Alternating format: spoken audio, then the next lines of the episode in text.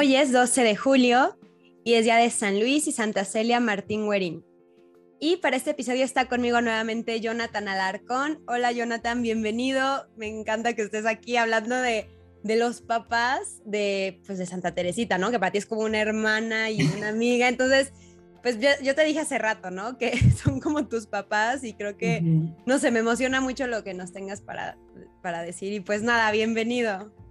Oye, muchísimas gracias de volverme a abrir un espacio aquí en, en, el podcast para en esta ocasión venir a hablar de, los papás de Teresita, que el año pasado tuve la, la, dicha de poder hablar sobre ella, en, hacer el podcast sobre Santa Teresita del Niño Jesús. Y bueno, para los que lo escucharon fue hasta cierto punto muy emocional también, porque, porque, para mí Teresita es, es un acontecimiento en mi vida, realmente. Es, es un capítulo en mi vida eh, que no se puede saltar y que yo agradezco continuamente, por el cual me siento muy feliz, muy agradecido el haberme encontrado con ella eh, y de haber fortalecido mi fe, mi experiencia cristiana y mi opinión sobre Cristo, influenciado por sobre, sobre Santa Teresita. Yo creo que no hay mejor, si uno necesita hacerse una opinión sobre Cristo, la opinión de Teresita es hermosa y es perfecta.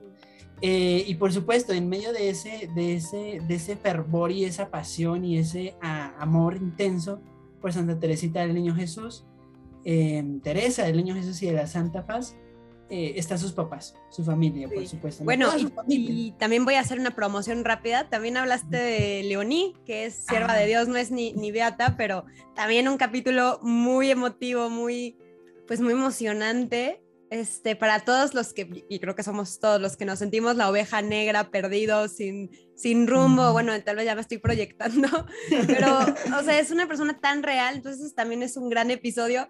Y ahora vas a hablar de los papás, este, ya toda la familia entera. La familia entera. o sea, yo de verdad considero que es como tu familia, ¿no? Entonces, y pues qué bonito hablar de quienes se educaron pues, a estas hermanas y en especial pues a Teresita, ¿no?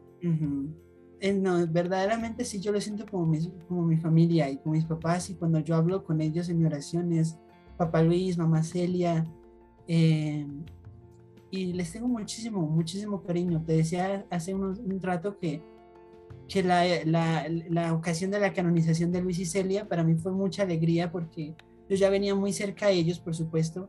Yo tengo ya más de 10 años de haber eh, encontrado a Teresita, entonces cuando llegó el momento de, de la santificación de Luis y Celia fue muy entrañable, fue muy especial eh, y lo viví como si hubiera estado en Roma, pero no sin estarlo allá. Eh, y me dio muchísimo gusto, porque en serio los, los quiero muchísimo y creo que, no sé, la vocación del matrimonio dentro de la iglesia es algo muy grande. Uno dice siempre, uno continuamente dice que, que la vocación del sacerdocio es algo muy grande. Y también uno dice que la vocación del consagrado es algo muy grande. Y yo en lo personal puede haber quien lo tenga, que lo piense distinto, pero yo pienso que la vocación de la vida matrimonial es algo también muy grande. Eh, y que no lo veo como algo menos o, menos, no sé cómo decirlo, menos reluciente, menos brillante que las otras vocaciones que se dan en la iglesia, porque creo que en todo el Espíritu Santo siembra y recoge y es el Espíritu Santo. Entonces, yo creo que enfrentarse hoy en día sobre todo eh, en nuestros tiempos, bueno, no sé, cada época tiene sus propios eh, enfrentamientos, sus propios debates y sus propios eh, ataques, pero sobre todo en nuestro momento en el que nos tocó vivir en este, esta primera parte del siglo XXI, el, el, el, considerarse o hacerse la idea de formar una familia o de abrazar la vocación matrimonial es algo que exige muchísimo y que es muy a veces intimidante y que si no se hace conscientemente del, sacramento, no tanto de la unión como tal, sino porque en todas las religiones hay uniones de, hombres y de mujeres, de parejas, pero cuando lo hablamos en la fe católica, estamos hablando de un sacramento, no solamente un compromiso, sino que hay, hay toda una función, hay todo una, un carácter sagrado en medio de eso. Y creo que, eh, que de eso Luis y Celia no son los únicos, pero eh, son un exponente genial para nosotros y creo que es hermoso que hayan sido canonizados en el marco del sino de la familia y que hoy en día en las familias, se, se, se, esparza este ejemplo de Luis y Celia. Y bueno, sin más, entonces comencemos a hablar de ellos, porque pues son dos santos, normalmente siempre hablamos de, una, de un santo, ¿no? De Santa Juana, de Santa Teresita, o de Leoní, que también es una santa, aún sin aureola, pero santa.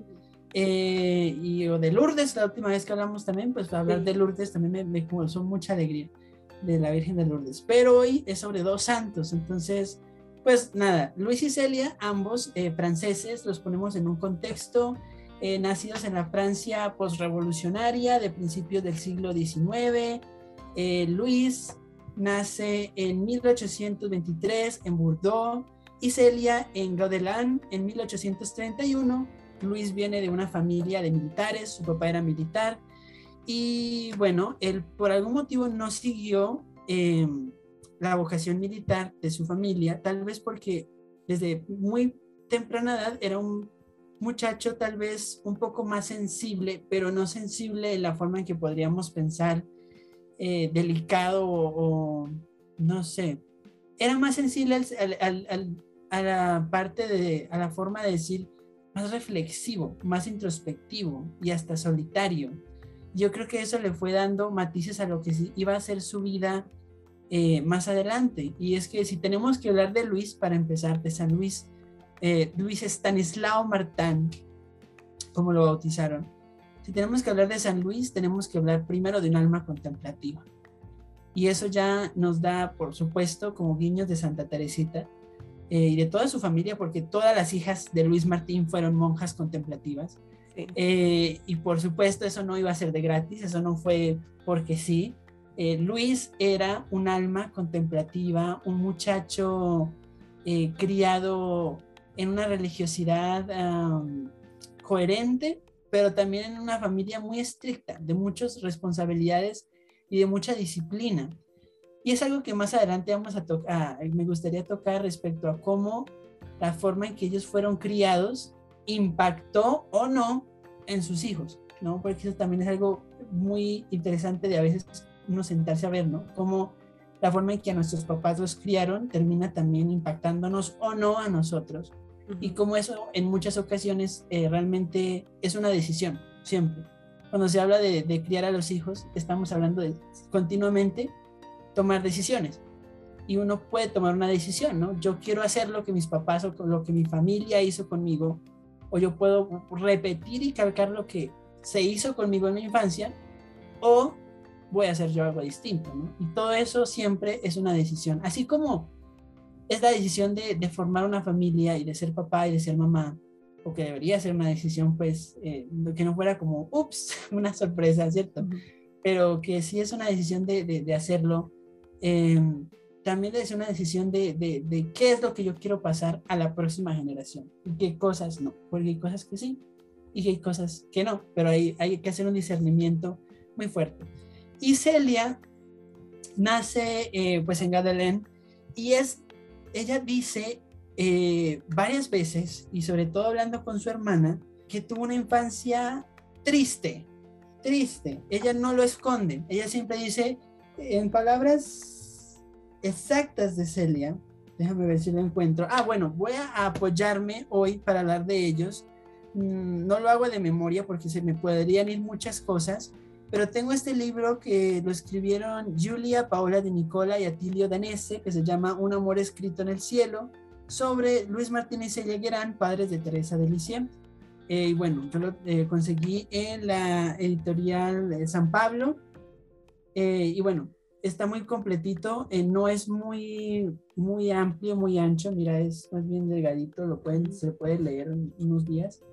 Eh, pero sí tiene un, como una, se presenta a la familia Martín de manera muy completa y muy humana, ¿no? Porque a mí siempre me da como cierto repelús como santificar, santificando mucho a los santos, o sea, los santos ya son santos, no hay necesidad de, de, de embarnizarlos para que se vean más bonitos. La santidad misma, el hecho de que una persona alcance la santidad ya es un ya es algo demasiado, ¿no? Como para además estar queriendo reforzar una idea un poco antigua de la santidad de gente perfecta, que no lloraba, que no reía, que no gritaba, que sí, que no tenía más en sus pensamientos y en su vida que a Dios. Y eh, yo creo que para hoy en día, sobre todo para hoy en día, a los cristianos de hoy en día no les, no les, mm, no les puede mover tanto esa clase de santidad tan idealizada. La santidad real es algo eh, mucho más cercano a nosotros, pero también más complicado. Y Celia decía que su infancia y su juventud fueron, fueron tristes como un sudario, porque ella le escribía a su hermana, porque si mi mamá te consentía, conmigo, tú lo sabes, era demasiado severa. Aunque era tan buena, no sabía comprenderme, y así mi corazón ha sufrido mucho. Ahora no soy infeliz, ciertamente soy más, feliz que entonces, pero tengo tantas preocupaciones que otras mujeres en mi situación no tienen. Eh, y es muy interesante que Celia lo diga. Pero volviendo a, la infancia de Celia, ella no lo esconde y dice que tuvo una infancia muy dura, que tuvo una madre muy severa, que fue una infancia sin mucho cariño. No sé si, no pondría yo en la, boca de Celia que no tuvo amor de, no, sintió cariño en su infancia, pero podría ser fácilmente así. Eh, y que ella no recuerda, no recordaba que su mamá hubiera sido tierna con ella, realmente. Y que las preferencias de su mamá se veían eh, siempre enfocadas en su hermana y no en ella, y eso ya lo recordaba y lo cargaba y lo llevaba. Y me gusta mucho pensar de esto de Celia porque, porque ella es una mujer que, que entiende que, que vivir y amar y perdonar no siempre es olvidar, pero es saber recordar con una mirada distinta a las cosas, ¿verdad? Y como ella también, al igual que Luis, en su forma también de ser, ella también llegó un momento en que tenía que tomar una decisión en cómo quería ser mamá. Ella ya había experimentado lo que era ser la, maternidad, como su mamá fue con ella. Y cuando la, la, vocación de la maternidad llega a Celia, ella también tiene que pararse ante Dios y decir, bueno, ¿cómo voy a ser? ¿Cuál es la mamá que yo quiero ser? ¿Voy a ser la mamá que, que yo tuve o qué clase de mamá quiero ser? Y también está pues siempre la parte de, de la mamá que yo tuve, la mamá que yo quiero ser y la mamá que, que soy o que voy a ser, ¿no? Que no siempre es igual, la mamá que yo quiero ser a la mamá que voy a ser. Entonces, yo creo que lo primero entonces hablando de Luis y Celia va a ser en este caso que ser padres no es calcar paternidades. Creo que eso sería muy bonito de primero poner en, esta, en este tema del día porque porque creo que en Luis y Celia hay ciertamente un momento de examinarse a sí mismos para saber amar mejor. Y eso es algo muy importante. Uno tiene que, a veces cuando uno hace esa introspección en uno mismo ante Dios, ante las personas que amamos, ante y especialmente como puestos en nuestras propias vocaciones, tiene uno que saber cómo, cómo amar a los demás. Y en Luis y Celia yo creo que lo primero es que ser padres no es calcar paternidades, y eso es algo que uno también debe pensar continuamente. Yo no soy papá, y Dios sabe si voy a ser papá algún día o no.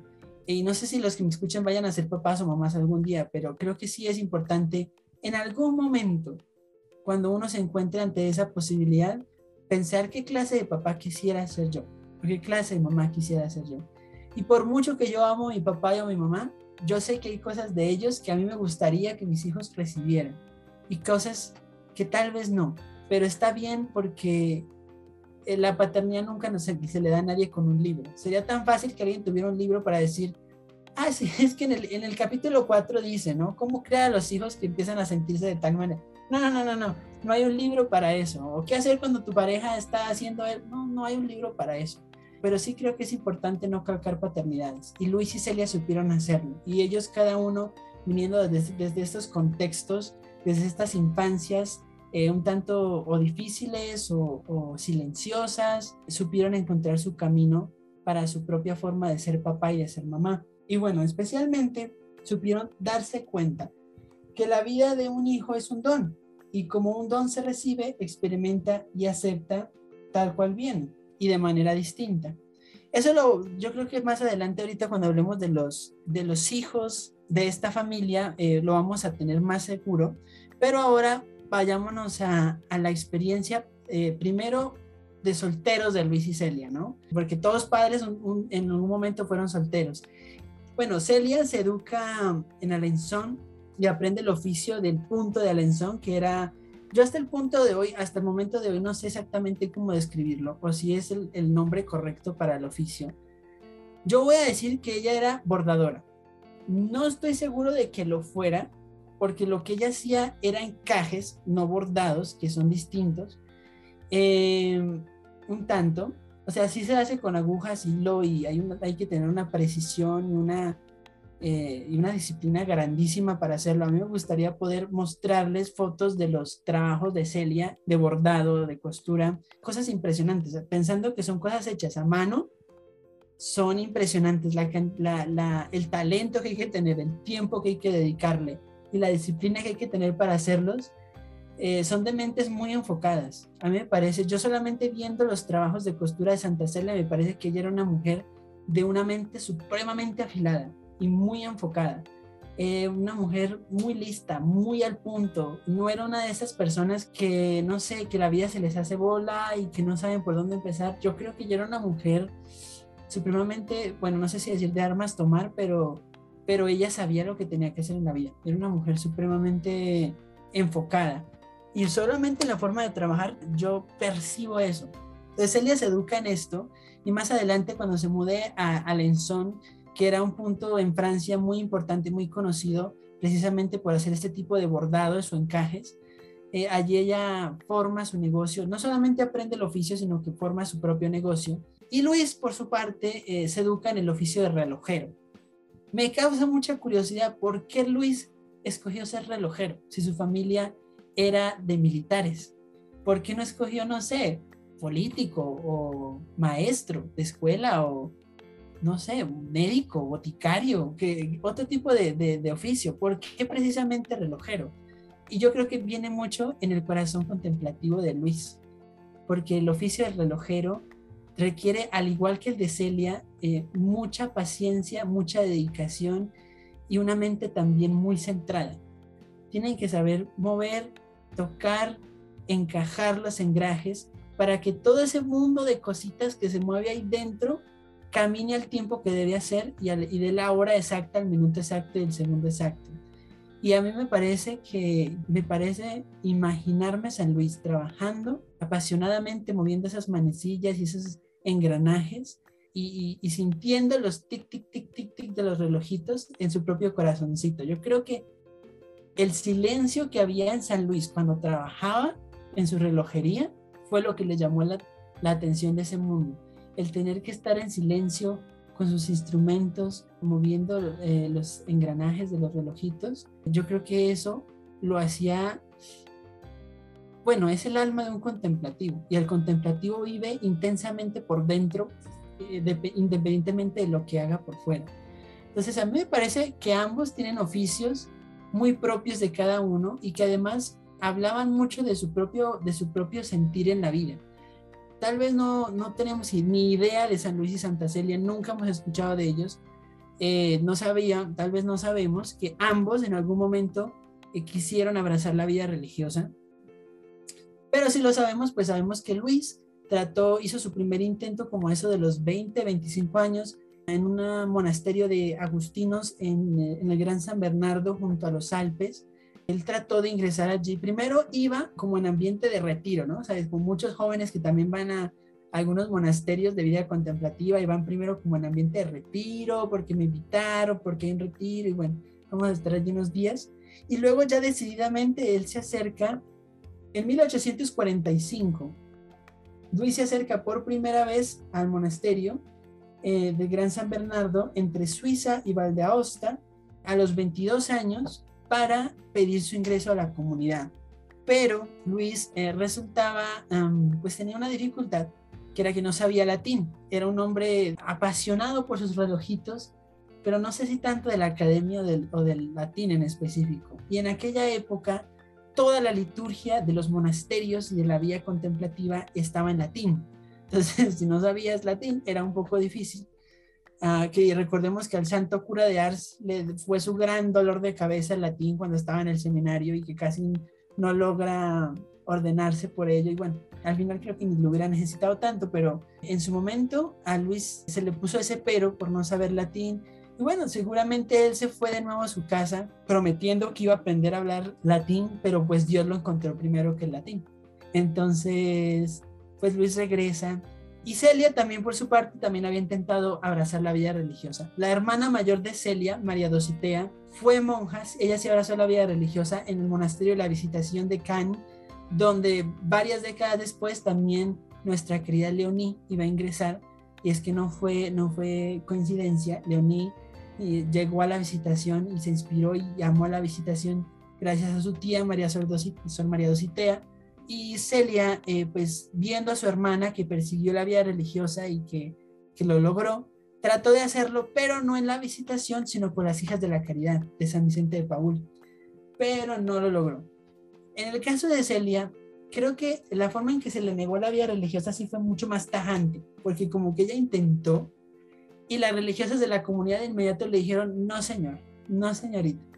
Muchas gracias por venir, muchas gracias por estar aquí, eh, tienes un corazón precioso y todo, pero no, lo tuyo no es la vida religiosa. Con ella sí fue mucho más, mucho, fueron mucho más tajantes y, ella creo que con eso cortó su aspiración en ese, en ese aspecto.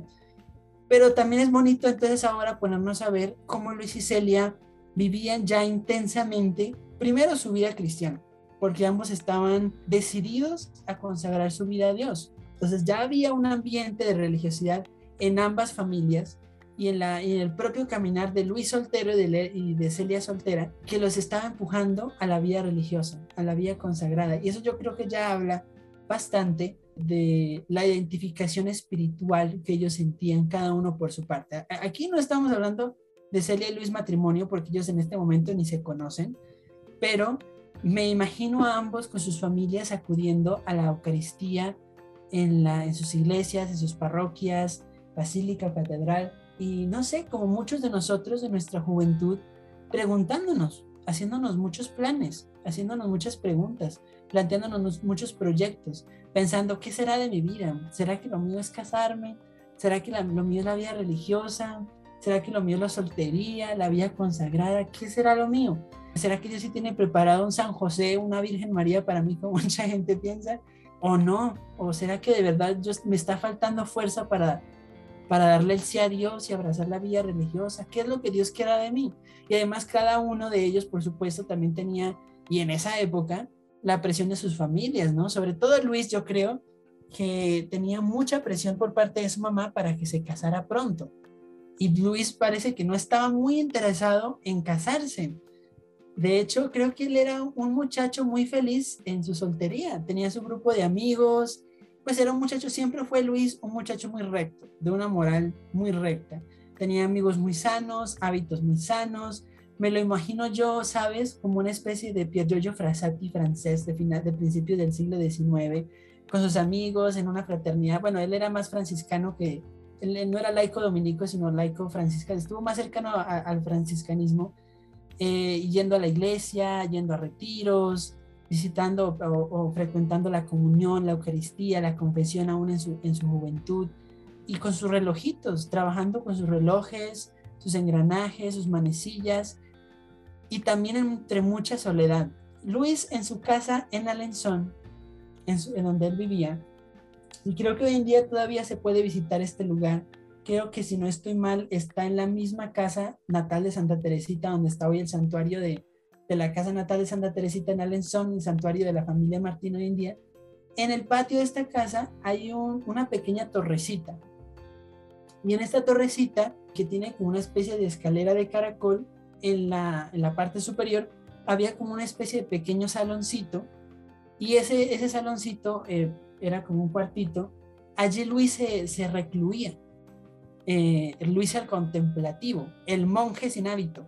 Iba y se metía ya en, ese, en esa torrecita y tenía una imagen, y tenía muy pocas cosas. Tenía una, un escritorio pequeño, una sillita, un reclinatorio, porque Luis iba decididamente allá a orar, y tenía un crucifijo y una imagen de la Virgen con los brazos abiertos, medio sonriendo, que alguien le había regalado, ¿no? Y que ya todos conocemos tal vez cuál imagen de la Virgen es, pero fue de Luis y se la regalaron primero a Luis. Y ah, hubo una señora una vez que dio un testimonio sobre ello. era una familiar de Luis que un día eh, lo estaba buscando, llegó a la casa y lo estaba buscando y subió, porque se imaginó que iba a estar en, en la torrecita esta que tenía, eh, y subió y dijo que cuando entró le, le, causó mucho, mucha impresión porque el lugar estaba lleno de crucifijos y, y frases que hablaban sobre la muerte en las paredes eh, y una imagen de la Virgen, entonces como que se espantó y se fue y dijo, uy, no, no, ese lugar. Pero así eran literalmente los monasterios en esa época. Si tú, te, si tú piensas en esa época, los monasterios, sobre todo pensamos en los cartujos o los cistercienses, son de estos espacios amplios con frases sobre, eh, sobre el memento mori en las paredes, no recuerda que vas a morir y la, la eternidad y la vida del hombre que se apaga y las, los, las calaveras y los crucifijos y son como ambientes que para una persona de hoy en día, de la sensibilidad de hoy en día, son muy, no sé, fuertes, no muy pesados, pero que para la vida religiosa de aquella época eran muy eh, vigorizantes, porque hablaban sobre la vida futura, sobre encontrarse con Cristo en la vida futura, y Luis decididamente era un contemplativo. Y Celia era una gran trabajadora. Yo creo que Celia era mucho más, bueno, aquí en Colombia diríamos, echada para adelante, porque Luis era, era más pasivo, digamos, Celia era más activa, ella era más de salir, ella no, ella no iba a ser de, meterse en, un, en, una torrecita a ver el paisaje y orar, ella iba de, de, era más de salir con su canasto por las calles de Alenzón, con sus costuras, con sus bordados, con sus hilos, entrando a negocios, preguntando los hilos, eh, hablando con personas, conociendo amigos todo el tiempo y volviendo a su casa a la hora que tenía que regresar. Y esa era más o menos la, la, vida de Luis y Celia antes de, pero Dios que une los caminos de manera misteriosa y hace nudos en la vida de las personas que solamente él va a poder desatar. Eh, en 1858, Celia un día iba pasando por un puentecito, el, el puente de San Leonardo en Alenzón. Eh, iba pasando por allí y en el camino, mientras saludaba a las demás personas que pasaban, vio a un joven, a un muchacho, que le hizo la veña con el sombrero. Eh, y yo no sé si hablar aquí de amor a primera vista, pero no fue amor a primera vista, sino fue amor a primera y, y, gran palabra. Dice Celia que ella en ese momento, cuando se cruzó con Luis por primera vez en ese puente, sintió una voz que le dijo en el corazón, este es al que yo tengo preparado para ti. Y Celia, a mi entender también, y vamos a ver, es una mística, pero es una mística muy activa, mientras que Luis es un, es un contemplativo más del silencio, más más monje, ¿sabes? Y ella pasa frente a este muchacho y queda prendada de él. De nuevo, no sé si hablar en este caso de amor a primera vista, porque es que a mí eso me suena muy idílico. Pero el que le haya pasado, el que le haya tocado, el que lo haya sentido, que nos cuente cómo le fue, porque no sé cómo resulta eso. Pero para Celia, yo creo que en parte sí fue así.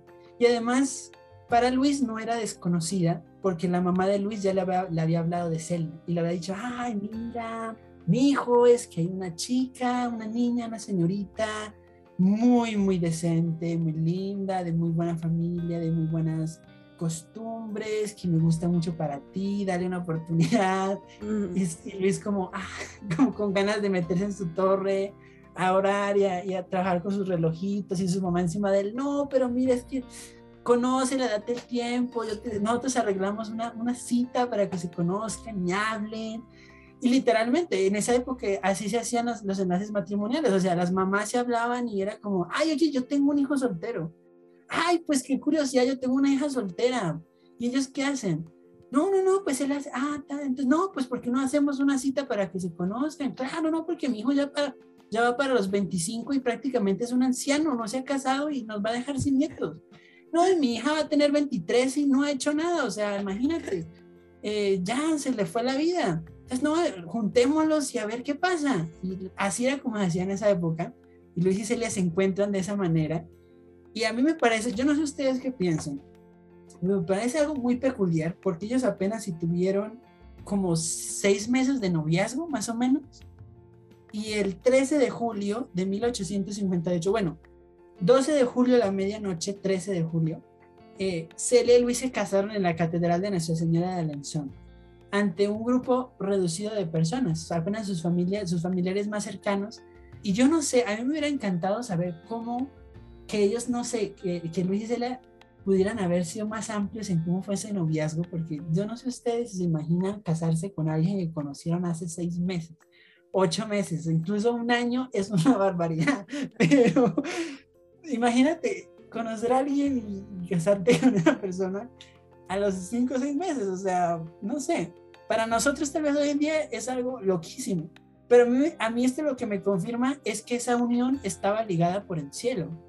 Y el cielo no necesita de, es que vamos a vivir juntos cinco meses a ver cómo nos va, es que vámonos a un viaje a, a Cancún a ver cómo nos va, es que démonos las contraseñas de, de Facebook o de, de, Instagram a ver cómo nos va. no, no, no, el cielo tiene otras formas de, de hacer las cosas y es mucho más, bueno, es Dios, es Dios haciendo cosas en la vida de las personas.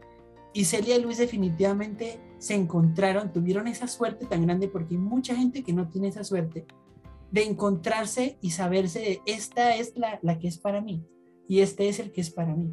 Y ser felices con eso, porque hay personas también que lastimosamente dicen que encuentran al amor de su vida, pero no son felices con eso. Y terminan buscando siempre en otro lugar lo que se supone que ya tienen en su casa. Pero Celia y Luis tuvieron esa gran gracia de que se encontraron y que ya dejaron de buscar y se vieron a, se, vieron a sí mismos. Y me imagino a Luis, en esa época, en ese momento, tenía 35 años, un niño, y Celia tenía 27 años también, estaba recién salida pues del colegio, y me los imagino caminando hacia el altar juntos a medianoche, sin ni siquiera importarles de que si tuvieran una gran ceremonia, una gran fiesta. O sea, yo creo que a este punto, para todo el que escuche esto, ya, ya es más, más que seguro de que el matrimonio no es una ceremonia. El matrimonio, o sea, el solamente tener que repetirlo y, decirlo, ya es como, ok, ya se sabe. El matrimonio es algo mucho más que un día de fiesta y, trajes y arreglos y, flores. El matrimonio es un proyecto de vida y es fuertísimo y es fundamental y es sobre todo sagrado, porque es un sacramento. No es una unión civil como la que se puede simplemente firmar en un papel y ya, eh, sino que es, es algo sagrado y es algo que queda marcado ante Dios, está escrito en las manos de Dios. Con quien tú te cases, está escrito en las manos de Dios. Y no hay papel humano que pueda borrar eso. Incluso cuando la iglesia hace, hace dispensas matrimoniales, lo que hace es tratar de encontrar eh, condiciones para decir, bueno, tal vez esta unión no fue tan lícita. Pero no se puede decir, si ante Dios algo ya fue unido de una manera tan profunda como un sacramento, no hay nadie que lo pueda, lo pueda borrar. Y es como el sacerdote que deja el sacerdocio. Haga lo que haga, cásese con quien se case, viva lo que viva, en sus manos la unción sacramental está para siempre. Entonces, yo creo que aquí llegamos con Luis y Celia ante el altar de Nuestra Señora de, de, de, Alenzón, ese 13 de julio a medianoche, dándose el beso eh, en, frente al altar. Eh, y bueno, aquí empieza lo más bueno, ¿no? Porque esto no es una historia de, de príncipes y princesas, ¿no? De, ay, vivieron felices por siempre, no sino que es Elia y Luis eh, uniendo sus vidas, ahora sí, ante Dios, eh, para siempre, siempre, siempre. Sí, y justo vivieron, o sea, yo me sé un poco la historia, entonces eso de en, en las alegrías, en las tristezas, en la salud, en la enfermedad, eh, la verdad me emociona mucho. Y aparte fue una boda o un matrimonio muy poco convencional, no solo por cómo se conocieron y sintieron ese como flechazo a primera vista, ¿no? Como como los dos, eso de esta es la persona. Y yo conozco gente que hasta la fecha dice, ay, cuando lo conocí, tal vez no cuando lo vi, pero cuando hablé con esta persona supe que era mi futuro esposo. Yo jamás he sentido eso, o sea, yo necesito conocer a las personas, ¿no? Pero no solo eso poco convencional, sino pues por sus edades, ¿no? Para la época estaban pues grandes y luego casarse a medianoche, a menos que sea una costumbre. Entonces como que me doy cuenta que realmente ellos no, o sea, lo dejaban todo en manos de Dios, ¿no? Como que a veces queremos vivir la vida con nuestros tiempos y como nosotros queremos y, ay, es que yo para dentro de cinco años tendré esto y me imagino en un futuro así y al final, pues Dios da las vueltas, ¿no? Y son sus, pues, sus tiempos, su cronómetro, su, reloj de vida para nosotros.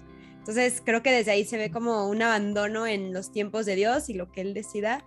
Y pues sí, apenas, apenas empieza lo, lo bueno. Lo bueno. En Cele Luis nos queda entonces esto, esto muy marcado de, de, cómo vivir el, el, el, el, Cronos y el Kairos, porque el Cronos es el tiempo de los hombres y el Kairos es el tiempo de Dios. Y Luis en su tiempo quiso ser eh, monje eh, y Luis y Celia en su tiempo quiso ser monja, eh, pero el Kairos de Dios los quería unidos, formando una familia preciosa. Entonces, bendito sea el, el Kairos de Dios en medio de nuestro Cronos. Y bueno, sigamos hablando de, de Luis y Celia.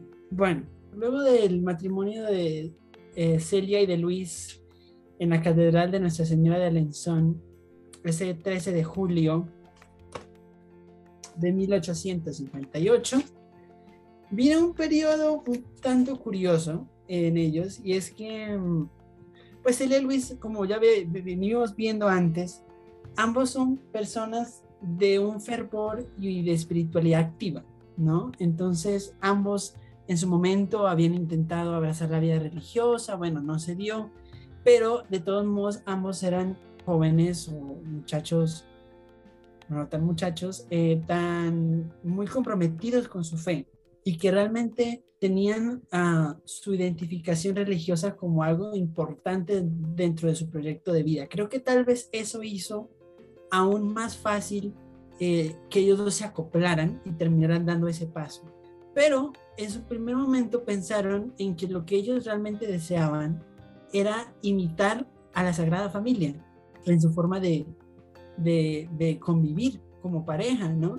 Entonces ambos tomaron la decisión de vivir un matrimonio en castidad desde ese momento, lo cual pues puede ser raro, pero estamos hablando de la Francia de principios del siglo, de principios mediados del siglo XIX, donde la religiosidad aún estaba marcada a veces también por muchos tabúes y bueno, tal vez no sé cómo ellos se sentirían respecto al proyecto de procrear hijos, pero ambos decidieron por lo menos darse un tiempo. Yo creo que eso es, eso es valioso dentro de la vida de, de, esta pareja que está comenzando, de esa joven pareja, y es que ellos quisieron, yo creo que más allá de realmente tratar de imitar a cabalidad a San José y a la Virgen María, quisieron primero darse ese tiempo para descubrirse como pareja y no como la manera en que hoy en día estamos acostumbrados a pensar a descubrirse como pareja, muy entre comillas, sino cómo convivían, cómo eran ellos dos juntos. Porque pues como vimos, tuvieron un, un noviazgo supremamente corto. Y por más que el cielo los haya juntado y haya unido esos lazos, pues de todas maneras tenían seis meses o siete meses de haberse conocido y de haber empezado su relación. Entonces, si es que realmente podemos hablar de relación, como hablamos hoy en día, porque es que hoy en día hay todo, pues unos parámetros y todo un, un compendio de cosas respecto a las parejas y lo que es la relación y, y todo esto. Entonces, no sé si ellos realmente se sentían como, no sé, si, si en medio de su noviazgo llegaron a decir como de, de, ay, nuestro primer mes o cosas no sé realmente si eso les tocó a ellos, pero eh, ciertamente sí, cuando llegó el momento, de, el momento determinante de dar el siguiente paso dentro de, la vocación matrimonial, que es el de la procreación, ellos decidieron esperar hasta que un, un confesor que ellos tenían, su confesor, les dijo que el culmen de la, de la vocación matrimonial no era la castidad, que eso era otra vocación que ellos ya no habían abrazado, que su vocación estaba ahora dictaminada hacia otros proyectos y ese era el de ser fecundos y tener familia. Ok, que bueno, como breve explicación, que más bien yo creo que tú te refieres a la abstinencia, ¿no? Porque se entiende que, bueno, generalmente se entiende que la castidad es abstinencia, pero también hoy, gracias a Juan Pablo II, Teología del Cuerpo, Humanevite, todo esto, entendemos que también los esposos están llamados a ser castos en el sentido como a tener eh, la sexualidad orientada al amor, entonces pues es fidelidad, es entrega, es unas relaciones sexuales unitivas y procreativas y todo esto. Entonces tal vez el término es abstinencia. Abstinencia. Sí, yo creo que estuvo muy bien hecha la, la acotación allí porque, bueno, es que no sé si tanto la abstinencia, lo que pasa es que ellos en, en un primer momento realmente llegaron a, a proyectarse, a vivir todo su matrimonio en abstinencia. sin, eso, ¿no? Eh, y bueno, la castidad es algo que verdaderamente se vive dentro del matrimonio, pero ya es distinto decir, bueno, bajo estas circunstancias, ah, no, es que nunca va a pasar, ¿cierto? que vamos a vivir de otra manera. Entonces, ellos en un primer momento lo pensaron así. Yo digo que tal vez ese tiempo les dio eh, como oportunidad de, pensar y de como conocerse aún más, porque fueron más o menos unos siete, ocho, otros siete, ocho meses en que ellos vivieron de esa manera, ya juntos, pero así, hasta que su confesor les dijo como, hey, no, o sea, ¿tú, por qué? o sea, ¿por qué no, han empezado? Si, eh, este es, no sé si yo decide que, que el, el, la razón del matrimonio sea directamente la procreación, pero por lo menos sí es una de las bases fundamentales de la vocación matrimonial. Claro, y el estar abierto a la vida. Estar abierto a la vida, ¿sí? Y, y, ellos estaban en ese punto un poco como confundidos. Y bueno, gracias a ese confesor, ellos realmente se dieron de verdad la oportunidad de abrirse al proyecto de familia, no solo de esposos y de parejas, sino de familia, eh, bueno, bendito Dios, porque si no, pues hubieran estado llenos de, no sé, de gatos santos, pero no de hijos santos.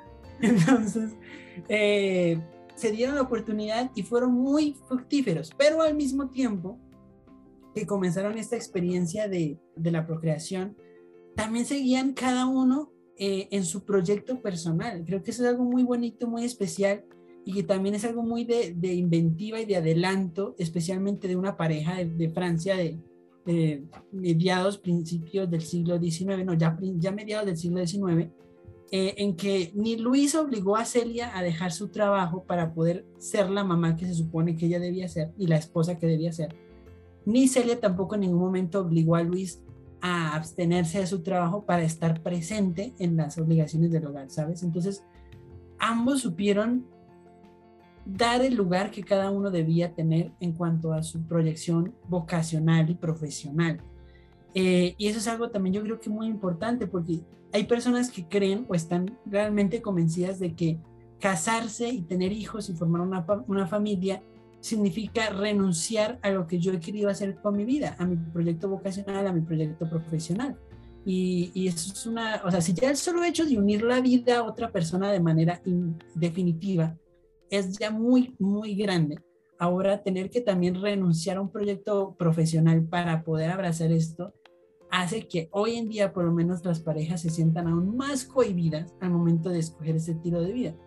Pero en el caso de Celia Luis creo que está eh, el modelo de que, de que, bueno, estamos juntos, pero nadie tiene por qué sacrificar nada si ambos nos ayudamos.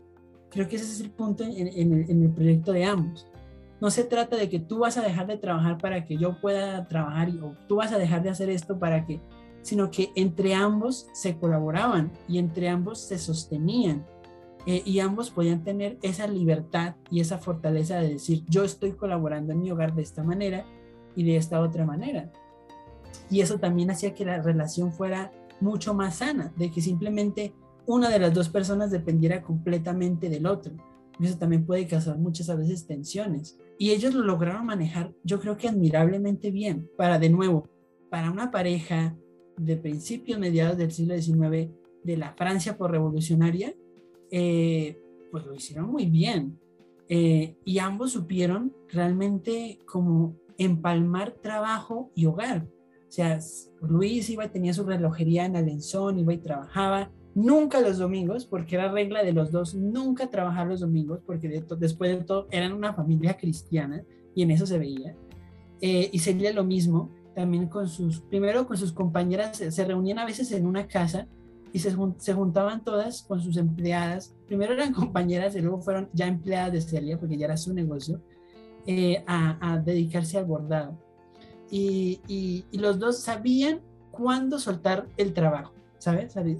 sabían que llegaban a su hogar y ya, el trabajo quedó en el trabajo, las manecillas en, la relojería, las agujas el hilo y el, y el, y el dedal quedaron en el canasto.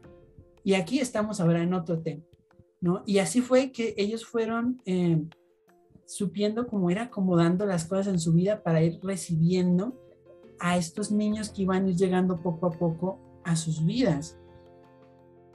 Y creo que es, es, muy bonito el hecho de que ellos hayan, hayan empezado ese hogar de esa manera, con esa sensación de, primero, de muchísimo respeto por el otro y al mismo tiempo de mucha libertad, pero aún así en un estado de compromiso mutuo. Es algo creo que, que importantísimo, yo creo que el momento de abrazar ese estilo de vida matrimonial.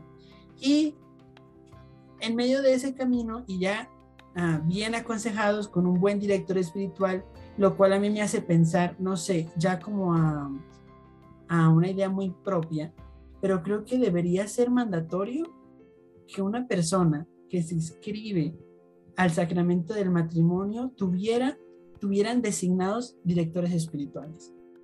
Creo que eso sería creo que es algo que nos está faltando. Yo no sé si hoy en día, en los últimos sínodos que se ha hablado de la familia, se ha puesto la, la, el, tema sobre la mesa, pero en el caso de Luis y Celia creo que se vio lo, muy útil que fue que tuvieran un, confesor y que los estuviera acompañando en esos primeros meses. Eh, porque hoy en día las familias a veces también tienden a reemplazar, en vez de un director espiritual, decían entrar a cualquiera cualquiera puede entrar en la, relación, menos un director espiritual. ¿Qué familia? ¿Qué amigos? ¿Qué consejeros? ¿Qué psicólogos? ¿Qué sexólogos? Qué, quien sea, pero un director espiritual no. Eh, y entonces, bueno, Celia Luz tuvieron eh, la ayuda también eh, de poder contar con esto y saber dirigirse bien y poder abrazar con mucha alegría, con mucha esperanza y con mucho agradecimiento a estos primeros hijos que llegaron. Como ya sabemos y hemos hablado, por ejemplo, en el capítulo de Teresita y en el capítulo de Leoní, eh, Celia y Luis tuvieron en total nueve hijos, pero de los cuales solamente sobrevivieron cinco niñas. Eh, cuatro de los niños, eh, José Luis, José Stanislao, María Melania y María Teresa, murieron siendo todos niños o a muy corta edad. Algunos murieron a, a los meses de nacidos y la que más llegó a sobrevivir de entre los cuatro niños que fallecieron de la familia de Martán fue creo que María Melania, sí, fue María Melania que llegó a, a tener cinco años y que creo que de entre todos los niños que perdieron fue el, grupo, el golpe más duro porque fue la niña más grande. No fue, no diría yo que fue como una prueba especial para su familia, porque si nos ponemos a averiguar un poco, la mortalidad infantil era algo muy presente en la Europa del siglo XIX entonces no era como que, no, es que Dios los quiso probar especialmente a ellos, únicamente a ellos. No, no realmente, pero sí fueron pruebas muy duras que ellos tuvieron que, confrontar. Y aquí yo creo que podríamos empezar a hablar de cuando Dios arranca el gozo para sembrar eternidad en la vida de Luis y Celia.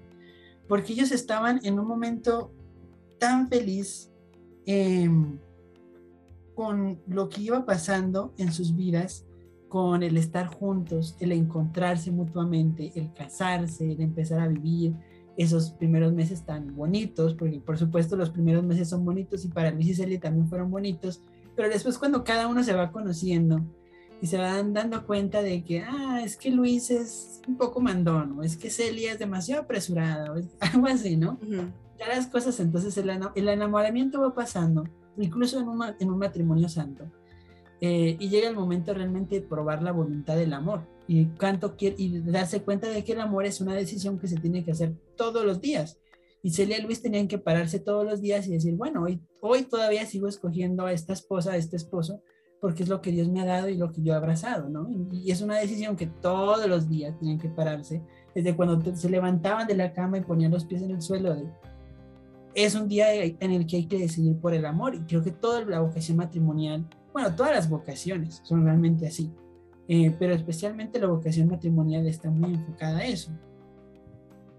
Pero fueron profundamente eh, probados con la muerte de los niños, yo creo. La convivencia eh, matrimonial no fue perfecta, yo creo que también deberíamos hablar de eso en un rato, pero primero hay que hablar de la, del fallecimiento de los niños, porque yo creo que en la vida de en la vida matrimonial, en la experiencia matrimonial de Luis y Celia, fue de las experiencias más duras. Y nosotros yo creo, yo creo que hemos escuchado más de una vez en la vida, o conocemos a alguien que ha pasado por el momento de familias que han perdido hijos y que eso en lugar de unirlos, los ha separado. y ha roto a las familias. En lugar de unirlos y en lugar de sí, fortalecerlos, los, los separó. Y yo, yo conozco casos, más de uno de hecho, de personas así, que tenían hijos enfermos o que, bueno, algo pasó en la mitad de todo eso y que el fallecimiento de esos hijos rompió el hogar. Y es cierto que el, el, una de las columnas principales de la vocación matrimonial es el ser fecundos, pero en ningún lado dice que tiene que acabarse o que va a morir si los hijos fallecen, que es una posibilidad que siempre se tiene, ¿no? Eh, y en el caso de Luis y Celia, lo que ellos hicieron, en lugar de, distanciarse, o en lugar de Luis decir, no, es que hay algo malo en Celia, en su cuerpo, que está haciendo que los niños, o, o Celia pensar, no, es que hay algo malo en Luis, no está creando niños eh, sanos, y ¿no? En lugar de tal vez llegar incluso a echarse la culpa mutuamente, o entre ellos, o, o lo que hacían, lo que, lo que hacían era unirse más profundamente. Y yo creo que la fe, en el caso de ellos dos, fue lo que los unía más profundamente. Cuando estos niños morían en la cuna, varios, tres de ellos y la otra más grandecita, eh, Celia y Luis juntos se arrodillaban ante la cuna de este niño que acababa de morir y se tomaban de las manos y entre lágrimas entregaban ese hijo a Dios. Yo creo que así como nos imaginamos a Celia y Luis viéndose flechándose en el puente de San, en este puente de Arenzón, ¿no? Con corazoncitos en los ojos, si quieren imaginarse. Pues. Y luego dándose ese beso romántico en, frente al altar de la catedral. Yo creo que también es muy importante ver lo que viene después del Felices por Siempre. En el caso de Luis y Celia fue ver morirse a sus niños y es algo muy duro y yo no sé si es algo que en especial a mí me causa mucha conmoción o cuando yo lo leí en este libro que les contaba, a mí me causó muchísima conmoción como ellos, y especialmente Celia lo relataba desde su experiencia de mamá, eh, el cómo es enfrentarse a eso y vivir esa experiencia. Eh, y bueno, yo creo que es mejor que ella misma nos lo diga. Y aquí yo tengo escogido dos partes de dos cartas que Celia escribió, uno a su hermano Isidoro, que vivía en Lisieux, y otra a su cuñada, que también pues vivía en Lisieux con su hermano. Y, y, en una le relata a ella cómo fue la muerte primero de uno de sus niños pequeños, de uno de sus dos varoncitos. Le decía a Celia, mi querido Isidoro, mi querido Josecito murió esta mañana a las 7. Estaba sola con él. Pasé una noche de crueles sufrimientos y pedía con lágrimas su liberación. Sentí aliviado el corazón cuando lo vi dar el último respiro. Te esperamos el domingo y lamento no poder ofrecerte las distracciones que me proponía. Soy de por vida tu hermana cariñosa y muy desdichada. Y es bueno que, Celia, eh, nos fijemos en que Celia no es una madre que, que, aunque afronte con espíritu de gran fe la pérdida de sus hijos, no es como de, no, si Dios me lo dio, Dios me lo quitó, bendito sea Dios. No lloró, sino que le causó muchísimo dolor el, perder a sus hijos. Em, que ella misma lo dice. En cuanto a ella después escribiendo a su cuñada de nuevo, le cuenta el periodo de depresión que tuvo después de que empezó a perder a sus hijos. le dice ella, en cuanto a mí, no estoy en cama, pero tampoco estoy bien. Con frecuencia tengo fiebre, mejor dicho, todos los días. No sufro mucho, pero tengo un permanente dolor de cabeza y una debilidad general. No tengo más fuerza, no puedo trabajar con agilidad, no tengo valor para hacerlo. A veces me imagino irme poco a poco con mi pequeña. Te aseguro que no me aferro a la vida. Desde que perdí a esa niña, siento un ardiente deseo de verla de nuevo. Pero los, los que quedan me necesitan y por su causa le pido al Señor que me deje algunos años aún en este mundo. He lamentado mucho a mis dos varoncitos, pero tengo mayor molestia por la pérdida de esta niña comenzaba a gustarme. Era tan queridita, tan amorosa, tan adelantada para su edad. No hay minuto del día que no piense en ella. La religiosa que la enseñaba me decía justamente que los niños como ella no viven mucho. En fin, ella está en el cielo mucho más feliz que aquí. Pero en cuanto a mí, me parece que toda mi felicidad se fue. Y esta es la carta. Estas son las palabras de una mamá con el corazón roto. Una mamá que, que que engendró a su pequeña, a sus pequeñitos en su, en su seno durante nueve meses y ahora tiene que ponerlos dentro de un ataúd chiquito. Y eso es algo que a cualquier persona, yo creo que, bueno, una mujer realmente podría decirlo mejor y que haya pasado por esa experiencia, es algo desolador. Eh, y hablando específicamente sobre la muerte de la niña, Celia le contaba a su cuñada específicamente cómo fue. El domingo, en la tarde, la invadió la opresión y enseguida mandé a buscar al médico. No estaba, no vino hasta el lunes en la mañana. Me dijo que la niña tenía una fiebre de catarro con un pulmón congestionado, que estaba en gravísimo peligro y que era necesario darle solamente calma. Luego que se marchó, la miraba con tristeza, sus ojos estaban empañados, no tenían ya vida, y me puse a llorar. Entonces ella me rodeó con los bracitos y me consoló lo mejor que pudo durante todo el día. No hacía más que decir, mi pobre mamita ha llorado. Pasé la noche junto a ella, noche pésima. Hacia las diez menos cuarto me dijo, sí, me curaré pronto, sí, pronto. En el mismo instante, mientras la, la sostenía, su cabecita cayó sobre mi espalda, sus ojos se cerraron y cinco minutos después no vivía más. Esto me impresionó tanto que no lo olvidaré nunca. No me esperaba ese fin repentino, menos aún mi marido. Cuando entró y vio a su pobre hijita muerta, se puso a sollozar exclamando, mi pequeña Elena, mi pequeña Elena. Después, juntos, se la ofrecimos a Dios. Yo creo que, no sé, después de algo como eso, o por lo menos cuando la primera vez que yo leí eso,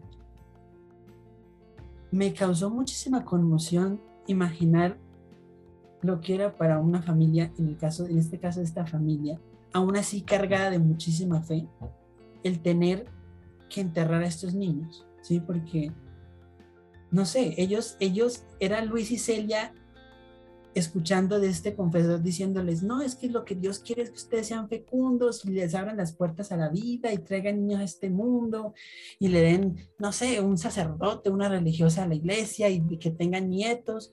Y cuando por fin se dieron la, la, oportunidad de abrirse a la vida, sus niños empiezan a morir. Yo creo que en esos momentos, incluso en, la, en el silencio de las noches, en la soledad de su cama, cada uno en sus pensamientos, a veces incluso puede que abrazados y llorando, sin, comprendiendo muy, sin comprender muy bien totalmente lo que Dios estaba necesitando de ellos. Yo creo que en muchos momentos ellos llegaron a pensar, pero ¿qué es lo que Dios quiere? ¿Qué es lo que Dios quiere? No que Dios quería que fuésemos fecundos y le dimos a Dios lo que Él quería y se está llevando a nuestros hijos. ¿Qué es lo que Dios quiere? Y creo que esos son los momentos en los que debemos recordar que el plan de Dios es mucho más grande que el de nosotros porque ellos tal vez no pensaban en esos momentos tan llenos de tristeza que entre su hija menor un día iba a llegar a santa y a doctora de la Iglesia Universal, por ejemplo, ¿no? Y no pensaban que, que sus niñas iban a ser todas eh, santas religiosas consagradas, y una de ellas ahorita también en proceso de beatificación. Y ellos mismos no llegarían a pensar que un día estarían sus retratos en la fachada de la Basílica de San Pedro siendo aclamados como santos por toda la iglesia. Entonces yo creo que es un momento bueno de pensar que incluso los momentos de mayor tensión, de mayor crisis, de mayor sufrimiento, donde parece que Dios es cruel simplemente porque quiere serlo, en donde uno no entiende el proyecto de Dios, incluso dentro de, del proyecto vocacional que es el matrimonio, es bueno pensar de que Dios es mucho más grande que yo. Y eso es algo que Celia y Luis tuvieron que aprender a la fuerza. Dios es mucho más grande que yo. Y Dios es mucho más grande que mi sufrimiento. Y Dios es mucho más grande que la muerte de mis hijos. Y Dios es mucho más grande que, el, que lo que pasa en el futuro, el futuro que no conocemos, que no sabemos qué va a pasar. Dios es mucho más grande que todo eso.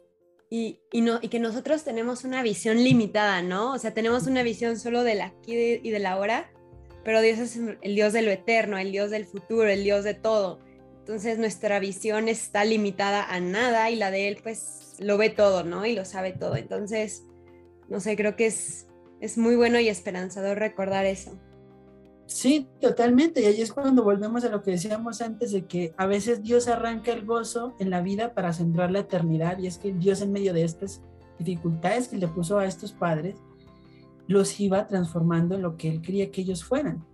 Y lo que fueron desde, lo que son desde el 2015 para todos oficialmente que son santos, ¿no?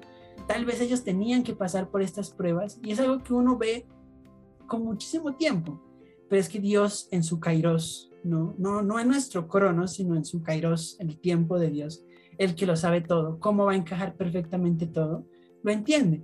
Nosotros nos vamos a dar cuenta, no sé, 20 años, 30 años, o tal vez no tengamos vida para darnos cuenta de eso, pero llegó el momento. Y junto a eso, hay que decir que Celia Luis no se dejaron tumbar, porque también hay que decir que a veces, que circunstancias, especialmente en las familias, que parece que vinieron para, para tumbarnos.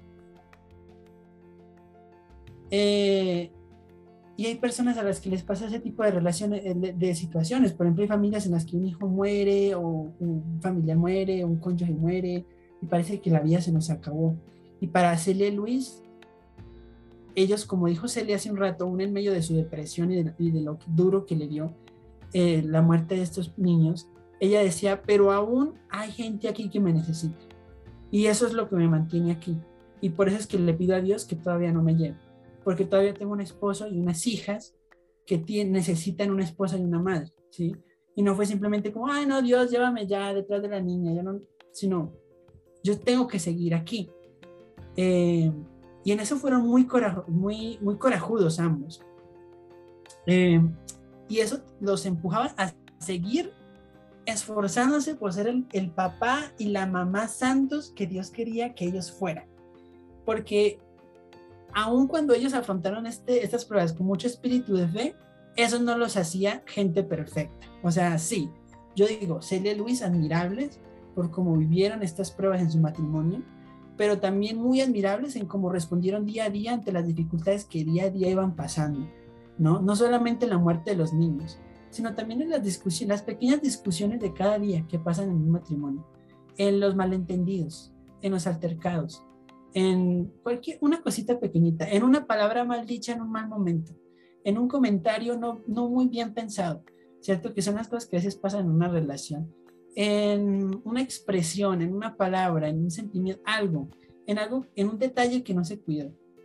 Y en medio de todo eso, de esa cotidianidad de, cada familia, de cada persona, que ellos supieran seguir eh, eh, perdonando, comprendiendo y compadeciéndose del otro. Y es ahí donde yo decía antes que la familia no debe ser pensada para ser perfecta, sino para ser comprendida y para estar llena de comprensión y de compasión. una familia debe ser el primer lugar donde un ser humano debe aprender lo que es la compasión. Es en la familia donde uno aprende eso, donde papá entiende que mamá está cansada, donde mamá entiende que papá también está triste el, hogar los esposos, especialmente el hogar cristiano, debe ser la primera experiencia de, comprensión y de compasión que todos deberíamos tener. Y sobre todo y especialmente en un hogar cristiano, porque supone que está fundado en un sacramento. Eh, y en el caso de Luis y Celia, lo era. Cada uno, cada quien eh, sabía poder abrazar al otro con su, con su dificultad, porque todos vamos a los demás con nuestra dificultad y los demás tienen que abrazarnos con nuestra dificultad. Y nosotros también tenemos que aprender a abrazar al otro con su dificultad y el matrimonio es el campo preferido para ese tipo de situaciones y de experiencias.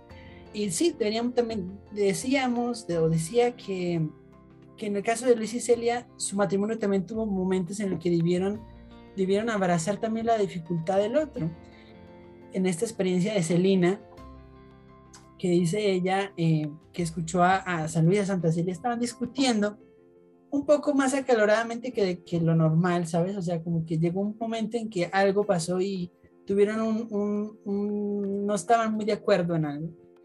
Y discutieron mínimamente frente a Celina. La regla de ellos era nunca discutir frente a sus hijas. Pero algo pasó y se le salió un poco de las manos y me imagino que no fue algo tan grave, pues nada traumático, pero como ellas no estaban acostumbradas a verlos eh, no coincidir en lo mismo o no apoyarse mutuamente en lo mismo al mismo tiempo, Celina se, se acercó y Celina era una niña, eh, la menorcita todavía, y le dijo a Santa Celia, mamá, somos una familia feliz. Y Celia quedó como... Eso la impresionó muchísimo porque eh, no fue porque ellos no fueran una familia feliz, sino porque como ellos eran tan cuidadosos en no llevar sus discusiones y sus em, desacuerdos a frente a sus hijas, que ellas no tenían que ser partícipes de eso. cuando ellas lo, lo dieron por fin en ese estado, fue cuando dijeron como, ¿será que no somos una familia feliz o por qué estamos discutiendo de esa manera? Obviamente hay personas que les ha tocado ver cosas peores, pues, a sus papás en, en peores situaciones. Pero para Celina en ese momento fue tan extraño ver esa situación que pensó que tal vez sus papás estaban en alguna especie de crisis matrimonial o algo así, porque no, no habían estado de acuerdo en algo por primera vez. Eh, pero sí, ellos eran muy cuidadosos en ese aspecto. Y para ambos siempre la educación y, y, la crianza de sus hijas era lo primero. Tanto así que luego cuando Luis se traslada con sus hijas a Alicia después de la muerte de Celia, él da de baja la relojería porque sabe que sus hijas están primero y que ya no hay una mamá que pueda estar 100% al lado de ellas. Ahora él tiene que ser papá y mamá y el tiempo que eso le va a consumir eh, ya no lo puede dedicar más a la, relojería. Em, entonces ellos supieron siempre poner a sus hijos en primer lugar y eso es algo que en varias ocasiones y en varias cartas, tanto Celia como Luis lo dejan muy claro eh, escrito, es que su familia y sus hijas eran lo primero en el hogar. Y aún así eso no dejaba de ser difícil para ellos, porque por ejemplo, creo que lo alcanzamos a hablar en el episodio de Leoní, de que Santa Celia tenía un dolor muy grande con Leonia, porque tenía muchas dudas respecto a si Leonia iba a poder ser feliz algún día. Celia murió pensando en que Leoní iba a ser desdichada por la forma de ser en que ella era, la forma que ella tenía de ser. Ella decía, esta pobre hija mía, yo no la veo, ella dice que quiere ser monja, pero Santa Celia decía, yo no la veo siendo monja con esa actitud. Eh, y bueno, pues los santos no son gente perfecta, ellos no iban a enterarse de lo que iba a pasar. Eso, la perfección en ese estilo que nosotros pensamos no tiene que ver nada con la santidad. La santidad es una respuesta ante la gracia, más no es un, un estado de, estilo de vida perfecto. Y Santa Celia estaba muy preocupada por, por Leoní en específico, no por el resto de sus hijas, sino específicamente por Leoní. Y fue algo que ella le acompañó prácticamente hasta el lecho de muerte, porque supo y vio la necesidad de esta niña en especial la necesidad tan grande que tenía de, tener a su mamá a su lado.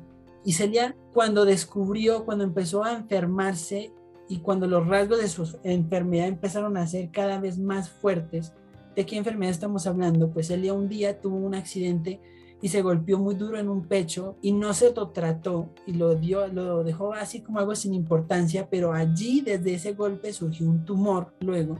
Cuando Celia empezó a sufrir, ahora sí, fuertemente los, estragos de la enfermedad, Celia empezó a darse cuenta de que estaba aferrándose a la vida, porque no podía soltar la idea de que ella tenía que, de que probablemente iba a morir y que sus hijas no la iban a tener y de que su esposo no la iba a tener.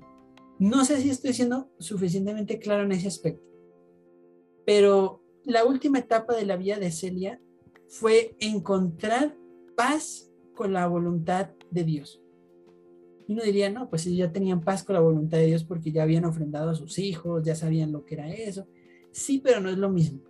En el caso de Celia, en esta última etapa de la vida de Celia, cuando ella empieza a sentirse aún más enferma y este tumor empieza a desarrollarse y empieza a afectar toda su salud y todo su cuerpo, cuando se ve que la enfermedad la empieza a disminuir poco a poco, y la va quitando de su familia y la va quitando de su proyecto profesional, Celia tiene que empezar a luchar consigo misma para saber afrontar la voluntad de Dios. Y en ese momento creo que es bueno ver a Santa Celia y pensar en que el amor también debe ser soltar. Porque a veces uno por amar mucho, mucho a los demás, le es, le es imposible soltarlos y el soltar es parte de amar. Y si uno no es capaz de soltar, pues el amor se ve trunco, se ve frustrado. Eh, y eso pasa, por ejemplo, cuando los padres no saben soltar a los hijos también, ¿no? No, es que mi hijo conmigo no va a estar nadie, no va a estar mejor sino conmigo. No hay nadie en el mundo con quien mi hijo pueda estar mejor que conmigo y en mi casa, en mi familia.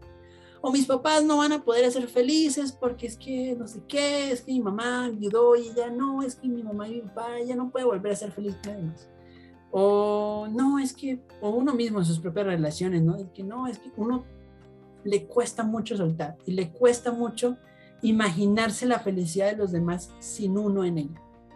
Y eso es algo que Celia tuvo que aprender en ese último trayecto de su vida, aprender a soltar a sus hijos, soltar a sus hijas, soltar a su esposo, soltar su, su ser madre y su ser esposa, para que Dios fuera a ser el espacio de ella en esa familia. es algo que no es fácil de entender y no es fácil de abrirle la puerta a ese estilo de proyecto, de decirle a Dios, está bien, Señor, yo me voy para que tú te quedes. Uno no, porque uno no sabe eso. Y hay unas imágenes, eh, a mí me parecen muy lindas, unos dibujos de la, de la vida de Santa Teresita que no sé si hizo Celina o una de las hermanas del Carmelo de Lisieux después, de, después o antes la, durante la canonización de Santa Teresita, en donde la primera imagen están Celia y Luis juntos, o sea, toda la familia en Alençon, en la sala de su casa, y están Celia y Luis con todos sus niños, y en el fondo se ve la cuna con la Virgen de la Sonrisa. Está la, la familia muy linda. Y luego la siguiente ilustración está Luis y sus hijas en el Lisieux, y hay un cuadro de Celia en la pared. Y yo no sé, a mí me parece a veces hasta muy escalofriante pensar cómo la vida nos puede cambiar rápidamente y de lo poco o casi nada relevantes que podemos ser para que la vida continúe, ¿no? El único verdaderamente necesario, total y completa y, 100% necesario en la vida es Dios. A nosotros nos pueden quitar lo que sea y a quien sea, pero a Dios nadie nos lo puede quitar. Y fue algo con lo que la familia de los Martín tuvieron que aprender a la fuerza, porque Celia nunca dejó de, la esperanza de que ella podría llegar a curarse. Ella en junio de 1877 se va con María, con Paulina y con Leonia a Lourdes, a bañarse en las, en las piscinas de Lourdes pidiendo su curación a la Santísima Virgen. O, decía Celia, pido mi curación o que Leonice una santa, una de las dos. y Celia regresa sin su curación. Pero nosotros sabemos que la Virgen sí la escuchó. Y Celia regresa y empieza ese, trayecto doloroso de decir adiós y de despedirse. Y es que la fe a veces nos empuja a saltar más allá de los límites del corazón y a veces el corazón quiere abrazar y nunca soltar a los demás. Pero de nuevo, amar es soltar. Y para Celia, el ser la madre que ella tenía que ser y ser la esposa que ella tenía que ser en ese momento era dejar a su familia también en brazos de Dios y ella saber decir adiós.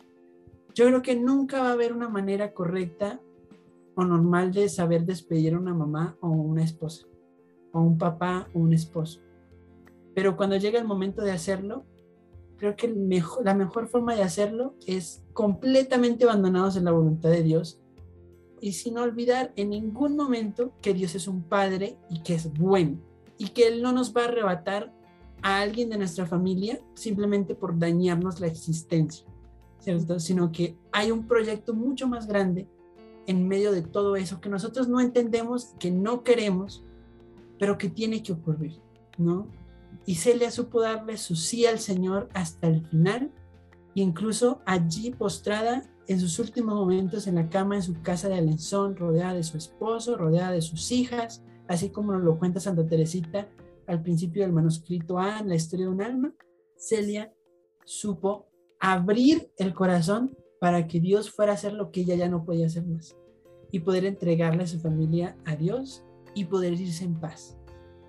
Aún así, Celia no dejó completamente como suelta a su familia porque antes de morir ella le dice a su cuñada, a la esposa de su hermano Isidoro, que esté velando por sus hijas, que ella se las encomienda. Pero ya con eso y mucho más confiada en la voluntad de Dios, Celia logra entregar su alma a Dios ese 28 de agosto de 1877 en Alençon. Y unos meses después, Luis, ya un viudo, toma a sus hijas, eh, a sus cinco hijas, ya con Teresita de, de 3, 4 años en ese momento, y se va a Lisieux. ¿Por qué a? Porque ya estaba viviendo Isidoro, el hermano de Celia, que como dijimos antes, vivía en Lisieux. Y por eso es que hoy en día tenemos a Santa Teresa de Lisieux y la Basílica de Santa Teresa en Lisieux, simplemente porque el hermano de Celia un día se le ocurrió ir a vivir a Lisieux. Entonces, allí estuvo Luis viviendo con sus hijas y Luis que ya hacía ese papel antes cuando estaba Celia, pero especialmente después de que Celia no estuvo, fue papá, fue mamá y fue el sacerdote del hogar. Y es que Celina en sus recuerdos decía que su hogar era como en su hogar se vivía una liturgia permanente. Tanto desde la época cuando Celia y Luis estaban juntos y vivían juntos, como después cuando ya Luis quedó viudo, el hogar de los Martín fue una liturgia permanente. Entonces rezaban la liturgia, la liturgia de las horas, rezaban el rosario juntos en torno a la Virgen de la Sonrisa, celebraban el mes de mayo, los tiempos fuertes, la cuaresma, la Pascua, el Adviento, la Navidad, tenían espacios de oración, las comidas juntos, tenían lecturas edificantes espirituales juntos, o sea, era una comunidad religiosa prácticamente. O sea, si te pones a pensar más o menos así. Y Luis hacía a veces de papá, de mamá, de director espiritual, de sacerdote, eh, de confesor a veces.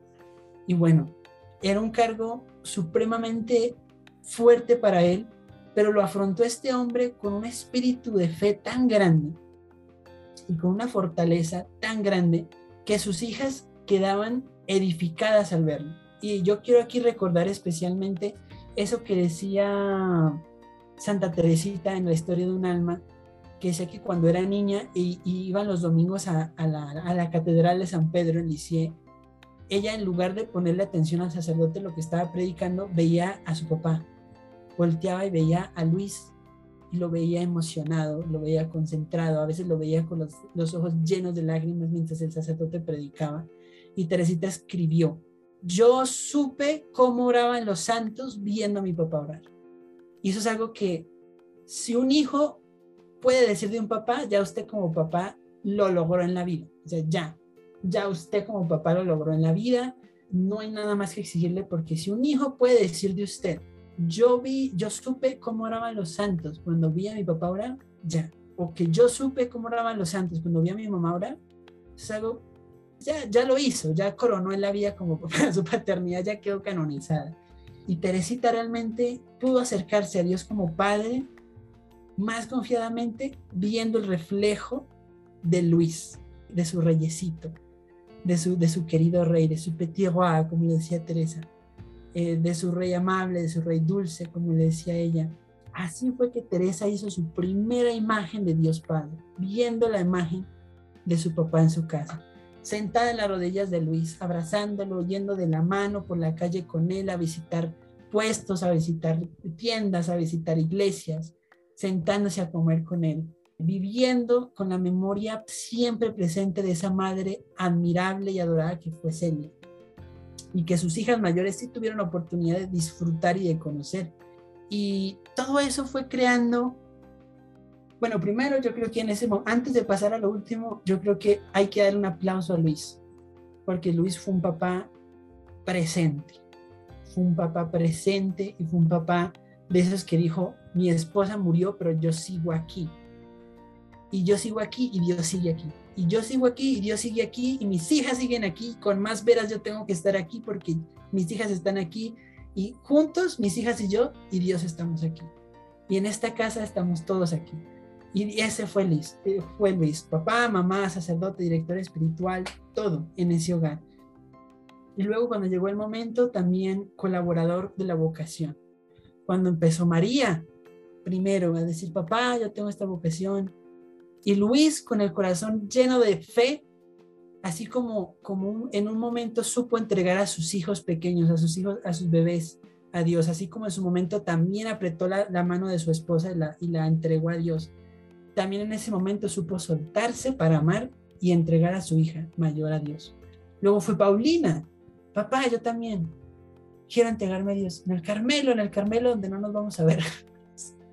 Y Luis también supo, como un Abraham, subir al monte a ofrecer a, sus hijos, a sus hijos. No como Abraham, pues literalmente con un cuchillo, pero sí supo entregar a sus hijos a Dios. Y luego con Leonia varias veces como también vimos en su momento, y con él y con ella no se rindió y fue, yo creo que, que Luis con, con Leonia fue un papá también tan lindo, porque él la recibió más de una vez en la casa después de que la iba a dejar al convento y luego la volvía a recibir en la casa llena de lágrimas después de haber fracasado y Luis la abrazaba y, la recibía en su casa como si absolutamente nada hubiera pasado. Le limpiaba las lágrimas y le decía, bueno, en otro momento lo intentarás de nuevo. Y ese es el papá que Dios quería que él fuera. Y luego finalmente con Teresa, cuando la abraza y, la, y se sienta con ella en el jardín de Les Buissonets, la escucha y reconoce la vocación de Teresita aún con 14 años. Luego la acompaña hasta Roma a que, a que se plante frente al Papa a decirle que quiere entrar al Carmelo. Y antes de eso, la acompaña ante el obispo a pedirle permiso primero al obispo para que ella entre al Carmelo. Que hasta el obispo, el obispo mismo dice, qué cosa tan admirable. No es solamente la niña la que viene aquí con estas ilusiones bobas de querer ser monja a los 15 años, sino que es el papá, un señor ya de barba blanca, lleno de canas, que viene a pedirme que meta a su hija al convento. ¿Será que esta niña es un horror en la casa y por eso se quiere deshacer de ella o qué es lo que este señor tiene en la cabeza. Pero Luis lo que tenía era una grandísima fe y una grandísima aceptación a la voluntad de Dios. Eso es lo que Dios tenía en la cabeza. Tanto que no le bastó con ofrecer a todas sus hijas ante Dios. No le bastó con eso, que un día él se dirige ante sus hijas, a una de sus hijas, y le hace una confesión. Y ya con esto yo creo que vamos terminando. Luis, yo había ofrecido a María, a Paulina, a Leonia varias veces y ahora a Teresa. Y quiero citarles así tal cual como está aquí en el libro. Y dice, este hombre noble, ahora anciano, no recitaba un papel. No era un desprevenido, era un viudo que sabía bien lo que esperaría una vejez, solitaria y necesitada de ayuda pero continuaba actuando como siempre lo había hecho, consintiendo con el bien y confiando hacia la providencia. El cielo no dejaba de responderle. Con ocasión de una visita en mayo de 1888 a la iglesia de Alençon, en donde se había celebrado su matrimonio, Luis oró intensamente y repasó las etapas de su vida. Yendo después a visitar a sus tres hijas carmelitas, les confesó, Hijas mías, Vuelvo de Alençon, en donde recibí en la iglesia de Nuestra Señora gracias tan grandes, consolaciones tales que pronuncié esta oración. Dios mío, es demasiado. Sí, estoy demasiado feliz. No es posible ir al cielo de este modo. Quiero sufrir alguna cosa por ti. Y me ofrecí a mí mismo. La palabra víctima había ya desaparecido de sus labios pero sus, hijas lo comprendieron perfectamente. Era la digna conclusión de toda una vida de entrega basada en el sí a la voluntad de Dios. No servil ni como un chantaje o como te rompo el cuello, sino consciente, sereno, brotado de la costumbre de reconocer transparentemente en cualquier acontecimiento la sonrisa solícita del amor. Luis va a esta iglesia, en la, misma catedral de Nuestra Señora de Lenzón, y le dice a Dios, Dios mío, yo he sido demasiado feliz. Este viejito de barba blanca, viudo, con sus hijas en el convento, se arrodilla en, este, en esta iglesia y le dice a Dios, Dios mío, yo he sido demasiado feliz. Yo no me puedo ir al cielo de esta manera. Tiene que sufrir algo. Y en los meses siguientes, no digo que Dios lo haya escuchado eh, de, esa manera, pero Luis empieza a decaer rápidamente mentalmente, empieza a confundirse, le empiezan a temblar las manos, empieza a olvidar muchas cosas, empieza a perder la memoria, empieza a, olvidar a las, a las personas, a los rostros, se empieza a hacer iracundo, algo que él nunca había sido, empieza a tener crisis de pánico y empieza a salir, a caminar por las calles como un, como un desvariado, como un loco, y sus hijas tienen que empezar a encerrarlo porque porque se vuelve peligroso. En algún momento Luis llegó a salir a la calle con un rifle porque dijo que tenía que ir a defender a sus hijas. ¿De qué? En su mente enferma, él tenía que ir a defender a sus hijas. Hasta el punto que Leonie, Leonie y Celina, que aún estaban afuera, decían internarlo en un hospital cerca de Licien. No, mentiras, en Caen. Y allí lo iban a visitar cada ocho días. Hasta que finalmente Luis estuvo tan consumido en sus fuerzas que ya tuvieron que llevarlo a, una pequeña residencia que tenían los, los Guerín, los, el, tío de, Teresita, el hermano de Celia. Y allí Luis pasa los últimos años eh, de su vida, los últimos uno o dos años de su vida. La última vez que Luis va al locutorio del Carmelo, no le es posible hablar con sus hijas. Trata de hablar con ellas, vocalizar palabra, pero ya está la, la, el habla la ha perdido, no puede vocalizar. Y sus hijas, yo me imagino a María, a Paulina, a Teresita en, en la reja del Carmelo pegadas, viéndolo, sin poder hablar, sin poder explicarse, este hombre, este caballero de palabras tan corteses, tan amables, tan certeras en su momento, todo reducido en esa silla de ruedas y simplemente señalándoles hacia el cielo, diciéndoles, arriba nos vamos a ver otra vez.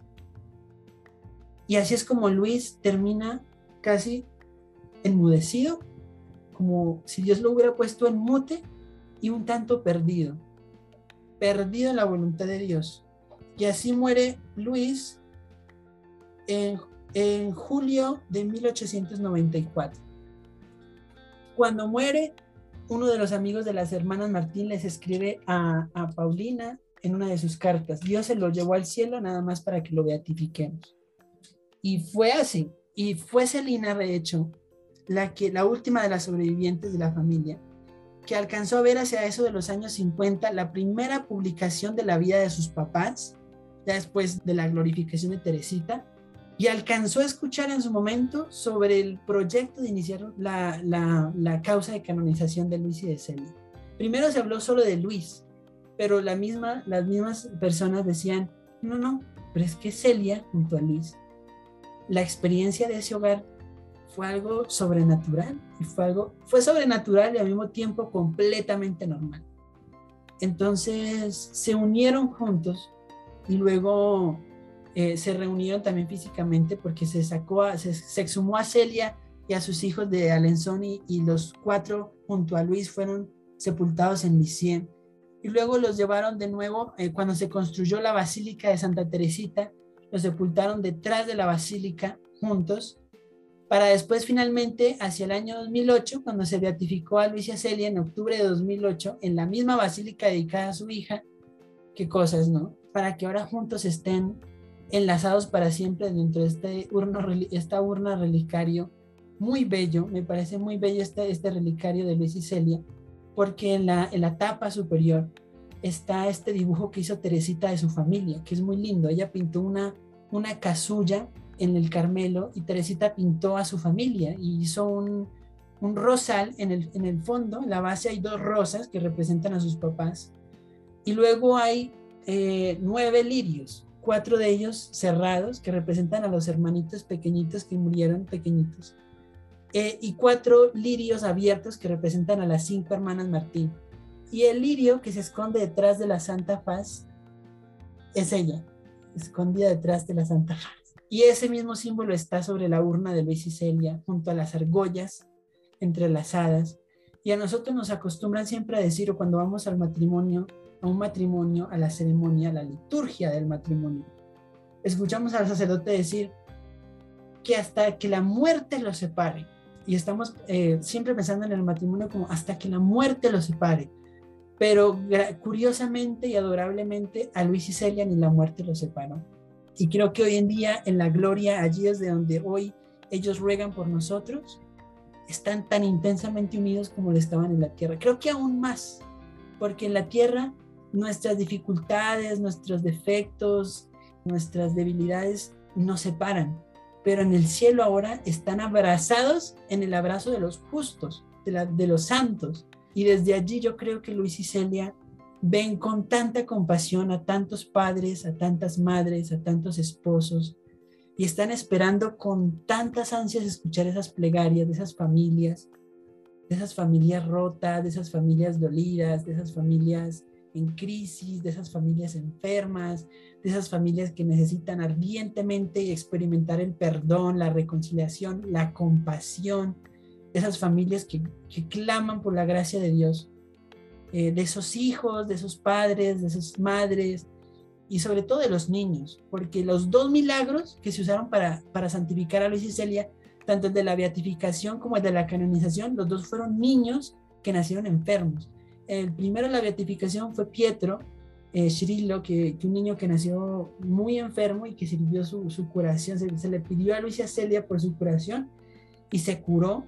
Y el niño estuvo presente en la ceremonia de beatificación con sus papás, eh, sin entender pues yo creo que estaba pasando, pero ahí estaba.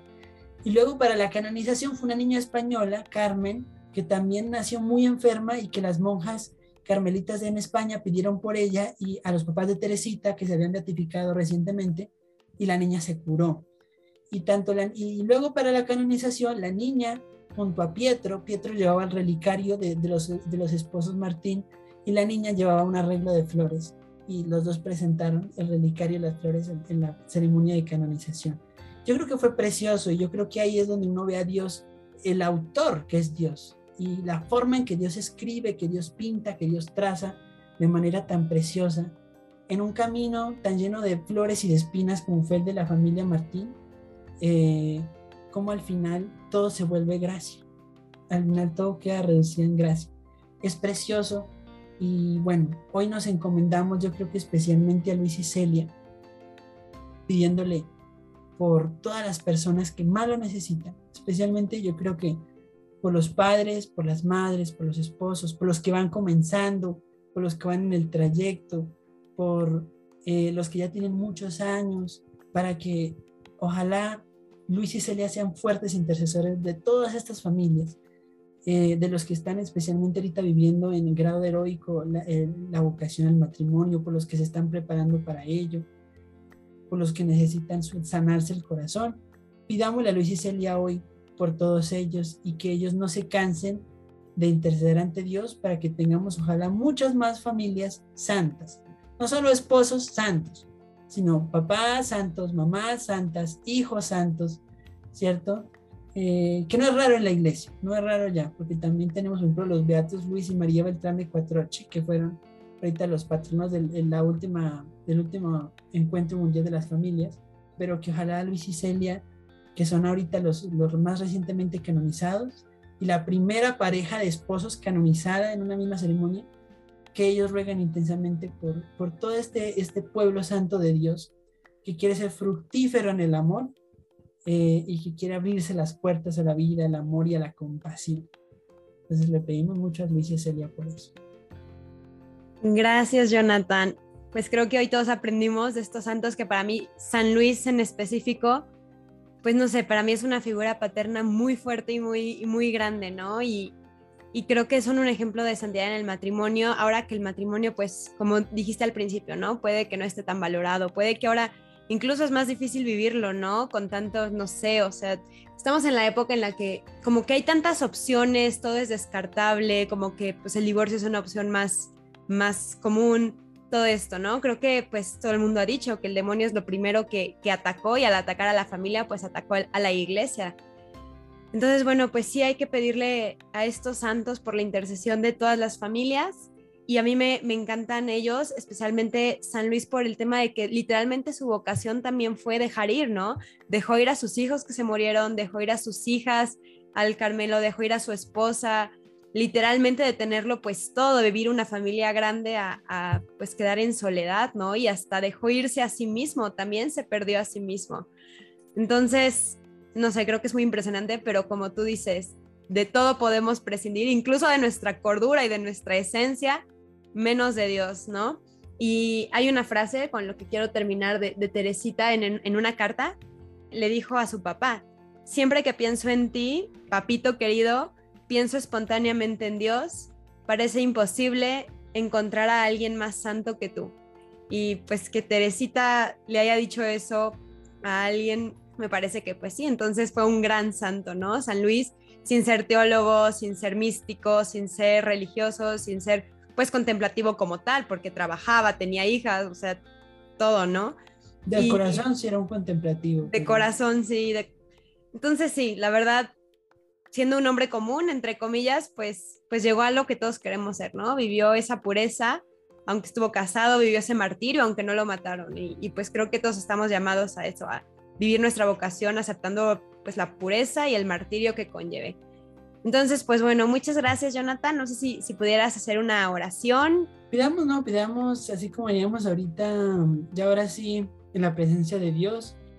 En nombre del Padre, del Hijo y del Espíritu Santo, le pedimos al Señor en esta mañana, en esta tarde, en esta noche, para que nos conceda la gracia la compañía de los santos esposos Martín, de Santa Celia Gran, de San Luis Martán.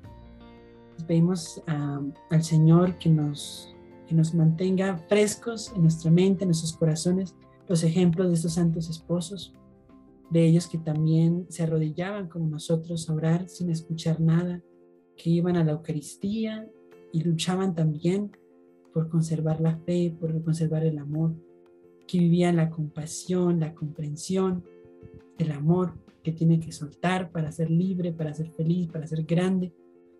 Pedimos al Señor hoy por intercesión de San Luis y de Santa Celia por todas nuestras familias. San Luis y Santa Celia Martín Guerín, rueguen por nosotros.